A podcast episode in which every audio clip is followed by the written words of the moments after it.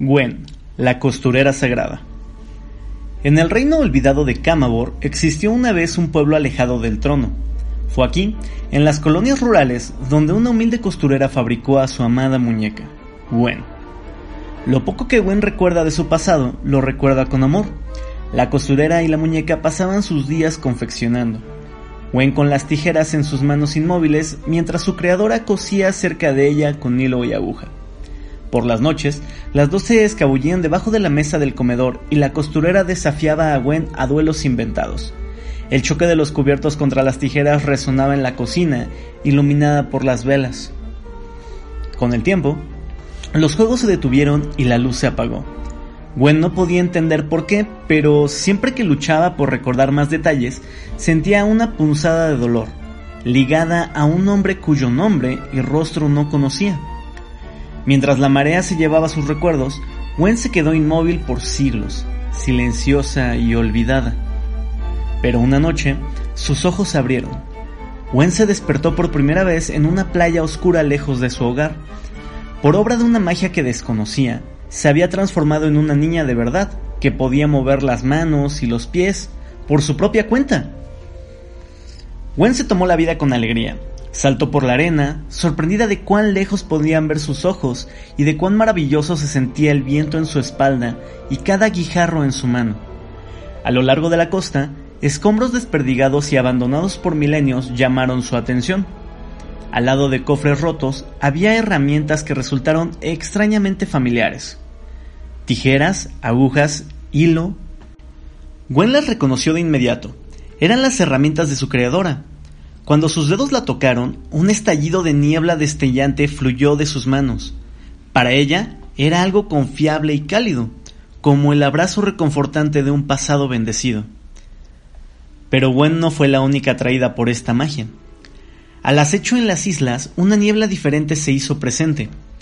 Negra como la noche, se enroscaba y retorcía, transformándose en espectros horrorosos. Algo en la recién descubierta presencia de Gwen los atraía algo que deseaban más que cualquier otra cosa. Mientras los espectros se acercaban a ella, Gwen permaneció impertérrita. Lanzó una estocada con sus tijeras. Vio con alegría que su niebla llenaba el aire, hechizando el tamaño y la fuerza de sus herramientas para convertirlas de simple acero a magia espectral. Pero los espectros eran implacables, se multiplicaban alimentados por la creciente niebla negra. Gwen comenzó a sentir un dolor trágico y extrañamente familiar. Rodeada de espectros, sus recuerdos reprimidos salieron a flote. Acudieron a su memoria imágenes de su creadora, enferma, herida y llena de angustia. Cerca de ella se encontraba un hombre cuyo rostro al fin pudo recordar. Viego. Con solo pensar en su nombre, Gwen cayó de rodillas. Con nostalgia, pensó en los momentos pasados en compañía de su creadora. Tiempos más simples y felices, y miró sus tijeras por última vez. Fue en ese momento que Gwen se dio cuenta de algo maravilloso. Su creadora, víctima de la retorcida vanidad de ese hombre, no se había ido por completo. Las herramientas de la costurera, las mismas herramientas que habían cosido y unido a Gwen, ahora estaban en sus manos. Gwen creía que esto no era una simple coincidencia. Sabía, en su interior, que su creadora todavía estaba con ella, que todavía luchaba. Este era un regalo que Gwen no desperdiciaría. Tomando agujas e hilo, lanzó nubes de niebla sagrada en un intento por rechazar el enjambre de espectros. Sus tijeras cortaban con fuerza y rapidez, evocando aquellas noches felices donde su creadora imaginaba grandes batallas debajo de la mesa. Pronto, los espectros se habían ido. Aunque triunfante, Gwen comprendió que esto era solo el comienzo.